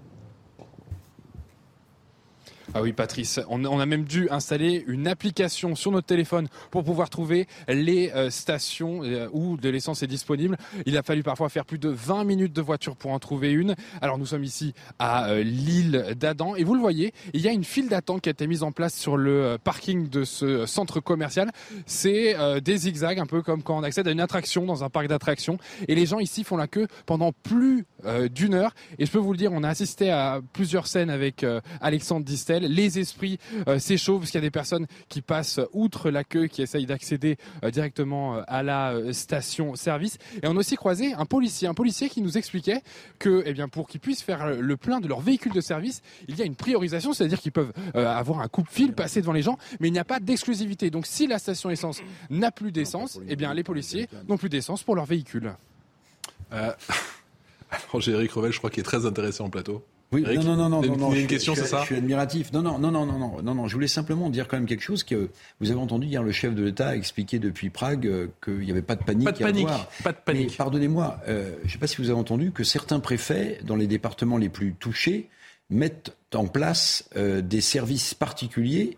Euh, Karim Zeribi posait la question tout à l'heure, pour les personnels soignants, pour les médecins, pour les pompiers. Alors entre le pas de panique du chef de l'État et les préfets qui, dans l'urgence, mettent en place précisément des réseaux pour que euh, les véhicules prioritaires puissent avoir euh, de l'essence ou du gasoil, euh, ça montre bien qu'il y a un grand décalage, me semble-t-il, sans doute, entre la vision qu'on peut avoir depuis Prague de ce qui touche la France en termes de, de pénurie d'essence et la réalité que vivent les préfets et les Français sur le terrain. Mmh. Car si les préfets mettent en place des réseaux pour que les ambulances, les pompiers, la police puisse être euh, alimentée euh, en carburant, c'est qu'il y a quand même urgence et il faut quand même là trouver une solution. Il faut quand même trouver une solution. Il faut maintenant euh, que euh, la grève puisse euh, se terminer. Il faut qu'il y ait un, un, accord salarial entre la direction de Total et les grévistes CGTistes, parce que si le gouvernement se contente, ou le président de la République, de dire il n'y a pas de panique passée, il ne se passe rien, je crains quand même qu'en début de semaine prochaine, la situation se tende encore plus, parce que les gens souvent, en dehors de Paris et des grandes villes, ont besoin de leur voiture pour aller travailler ou pour conduire leurs enfants à l'école. C'est pas simplement un loisir. Arthur Mario, quelles sont les revendications justement de ces grévistes 12 jours hein, pour les salariés de, de, Total, de Total Énergie? Alors, ils demandent une revalorisation de leur salaire qui devrait prendre en compte notamment euh, l'inflation, euh, mais aussi euh, d'autres, d'autres, d'autres faits ce que je peux vous dire aussi, Patrice, c'est qu'on a croisé des automobilistes ici. On parle souvent de l'effet de panique, les gens qui vont euh, venir ici juste pour euh, faire le plein, pour faire le plein, mais ils sont pas en manque. Mais la plupart des, automobilistes que nous croisons, ils nous disent que bah, ils sont bientôt à court et ils commencent à s'inquiéter pour lundi, pour la semaine prochaine, pour pouvoir aller au travail. Et vous le disiez, amener les enfants à l'école. Priorité des priorités, effectivement, absolument faire son plein d'essence alors qu'une station sur cinq est à sec. Gabriel Cluzel. Les, Français qui auront passé leur week-end, qui sont censé être un moment, a priori ils se reposent, à, chercher désespérément euh, à faire leur plein, vont quand même euh, être euh, légèrement tendu. Par ailleurs, il y a, les, les, véhicules d'urgence, effectivement, vous avez, dont vous avez égrené les noms, mais euh, chaque Français a de bonnes raisons d'utiliser sa voiture. Et euh, je pense à ceux qui vont visiter leurs vieux parents en EHPAD, ceux qui dépannent leurs enfants en allant garder les tout petits. Enfin, il y a, ceux qui les emmènent à l'école, ceux qui vont travailler et, et, ceux qui vont faire leurs courses. Donc c'est c'est pas parce qu'on aura résolu la question, évidemment, c'est éminemment euh, importante, mais, pas suffisante des, véhicules prioritaires qu'on aura réglé la question. Moi, euh, pardon de mettre les pieds dans le plat, mais euh, la CGT ras-le-bol. Voilà, j'ai le droit de le dire ou pas?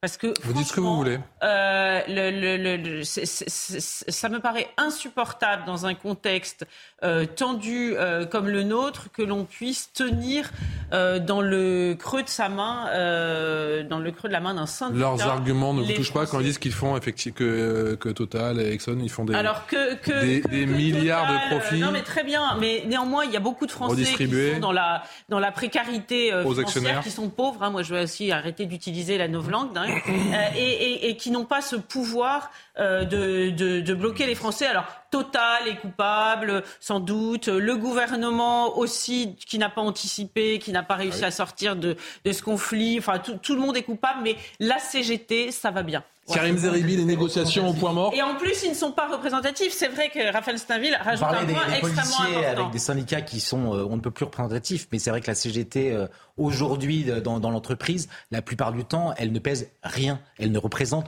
rien. Les négociations au point mort, ça peut encore durer longtemps. Non, mais on peut critiquer la, la, la CGT et se poser la question de ce mouvement. Après, euh, si vous parlez à des salariés, ils vont vous expliquer aussi que les acquis qui ont été obtenus au cours des décennies passées, c'est aussi le combat syndical qui vous permet de les obtenir. Faut pas non plus être jeter le bébé avec l'eau du bain. Euh, même si la CFDT, par ailleurs, par la voix de son euh, responsable national, disait qu'il ne comprenait pas cette grève, que, parce que c'est une grève préventive qui est qualifiée de préventive et que la CFDT n'est pas pour des grèves préventives, mais pour des grèves si les discussions n'aboutissent pas. Et je trouve que c'est intéressant cette position de la CFDT qui est, qui est assez constructive, sans critiquer la CGT pour autant. Moi, ce qui me dérange, vous allez dire que je critique le gouvernement. J'aimerais ne pas le critiquer, je suis désolé, mais c'est le manque d'anticipation sur tous les sujets, on a l'impression que notre gouvernement est dans une forme de réaction en permanence. Hum. Et de, et, de, réponse très court terme. Avec des mots qu'il ne faut surtout pas employer. Hein. Oui, mais, Pénurie, faut... Oui, mais justement, justement, quand vous avez le discours du président de la République et de nos ministres. Hum. Il est toujours en décalage avec la réalité de ce que nous vivons. Sur la question de la crise sanitaire, de la crise de la Covid, on nous expliquait que tout va bien dans le meilleur des mondes au début de la crise. On a vu que ça a été la cata. Nous n'avions pas de stock de masques. On ne va pas revenir dessus. Mais on a vu quand même donc, le décalage qu'il y avait. Là, on nous a dit il n'y aura pas de pénurie. Il n'y aura pas de pénurie. Donc euh, euh, ça va aller, tout va bien. Mais Olivier Véran nous disait ça quand même. réserve euh, stratégique. Quasiment avant-hier. Réserve stratégique. on ne sait pas où elles sont. Hein. Quand Eric disait effectivement qu'il y a des préfets qui allaient prendre des mesures pour servir donc, les professions essentielles, ils vont prendre des mesures. Ces mesures sont en cours d'être prises. Elles ne sont toujours pas prises. Donc, alors qu'au moment où nous nous parlons, des Français et des Français qui s'inquiètent, comment ils vont aller bosser Donc ceux qui ont des métiers essentiels qui ne sont pas servis, on nous dit qu'il y a 19 à 20 mais c'est quoi ces pourcentages de pompes qui sont en pénurie? Pourquoi il y a des queues de kilomètres et des kilomètres s'il n'y a que 20% Ça veut dire qu'il y a 80% de pompes alimentées. 80% de pompes alimentées, vous ne créez pas une forme de psychose dans le pays. Or, la psychose existe. Moi, je dis qu'à un moment donné, le mensonge ne sert pas l'action publique, l'action politique. Dites-nous la vérité. Vous êtes pris de court, vous n'avez pas été euh, euh, en capacité d'anticiper. Dites-nous les choses. Nous ne sommes pas des enfants. Image en direct depuis effectivement l'île Adam dans, dans le Val d'Oise avec ces gens qui, pour terminer leur, pas leur week-end, mais leur samedi après-midi, se payent des heures de queue. Le, le verbe anticiper sur tous les temps et sur tous les modes, Karim Zeribi euh, a raison. Euh, il y a aussi quelque chose qui n'a pas du tout été anticipé par le gouvernement, croyant faire sans doute un beau geste, en poussant d'ailleurs Total, qui n'était euh, pas taxé sur ses super profits, à faire une super remise aux consommateurs d'essence et du gasoil. En fait, on a créé au début un mouvement de panique. Pourquoi? Parce que tous les gens qui bénéficiaient à la fois et tout à chacun du bouclier tarifaire de l'État plus de la super ristourne de Total se sont rués dans les stations Total, ont souvent euh, entraîné des ruptures euh, d'approvisionnement et le bouche à oreille, parce que c'est souvent déformé, hein, a voulu que des stations commençaient à manquer. Éric, je vous coupe. Arthur qui est avec un, un invité en pleine... euh, en pleine... euh, Eh oui, je suis avec une automobiliste. Bonjour. Ça fait combien de temps que vous attendez? Peu plus d'une heure. et, et donc là, vous êtes à plat. Comment ça se passe vous au niveau de l'essence? Voilà, bientôt, bientôt à plat. Et comment vous avez appris que cette station ici était ouverte? Euh, sur les réseaux sociaux. Parce que vous avez des bons plans, comment ça se passe? Non, c'est mes amis, ils m'ont dit. Et là, donc une heure que vous, faisiez, vous faites la queue, est-ce que euh, Il y a que ça qui est, il y a que cette pompe qui est ouverte. et vous, vous en avez besoin pour travailler ou pour les loisirs? Comment ça se passe votre voiture? Travailler Vous travaillez dans quoi? C'est pas indiscret? avec les enfants dans l'animation. Et vous avez combien de, de- de bornes à faire tous les jours pour accéder à votre 30 minutes. Donc c'est vital pour euh, pour. Merci beaucoup. En tout cas, vous voyez Patrice ici, euh, c'est la galère, mais euh, il, reste encore de l'essence. C'est le point positif pour cette station essence et c'est rare en ce moment dans le Val d'Oise. C'est déjà ça dans le Val d'Oise, effectivement. Merci beaucoup Arthur et Alexandre Distel pour la... Le Jerrycan, c'est ça Non, non, non, non. Et je voulais juste rajouter, parce qu'il y a aussi un autre sujet. au- Merci à tous les au-delà deux. Alexandre Distel, hein, que j'ai pas bien Au-delà cité. du blocage de la CGT et de cette négo, il y a aussi un souci qu'on a, qui est structurel en France. Hum. On a de moins en moins de raffineries, parce que c'est une activité qui n'est pas rentable pour les grands groupes pétroliers, Hum. qui gagnent plus leur argent sur l'exploration ou la production. Il y en a trois qui sont bloqués, que- là. Il n'y a plus que six raffineries en France. Et puis je rajoute, non pas pour ressouffler sur le vent de panique, c'est que quand vous arrêtez une raffinerie 5 jours, il faut 5 jours pour la redémarrer. Je me fais disputer, en retard. Donc ça fait 10 jours. hein. Yohann Usaï. Bon courage à tous. Usaï, ça se dispute. Reste avec nous. Excellente soirée. Merci à tous les cinq.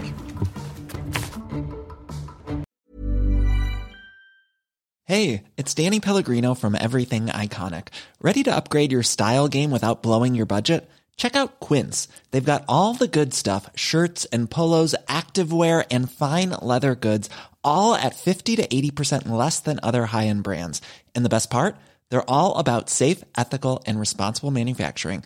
Get that luxury vibe without the luxury price tag. Hit up quince.com slash upgrade for free shipping and 365 day returns on your next order. That's quince.com slash upgrade.